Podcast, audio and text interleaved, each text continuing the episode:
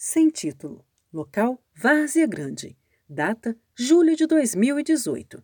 Autoria: Rodolfo Luiz. Formato paisagem. Sob a luz do céu azul claro e ao longe, uma pessoa de casaco preto, vista de costas, caminha por uma estrada de terra batida. Nas margens da estrada, há gramíneas altas e secas e algumas árvores de médio porte.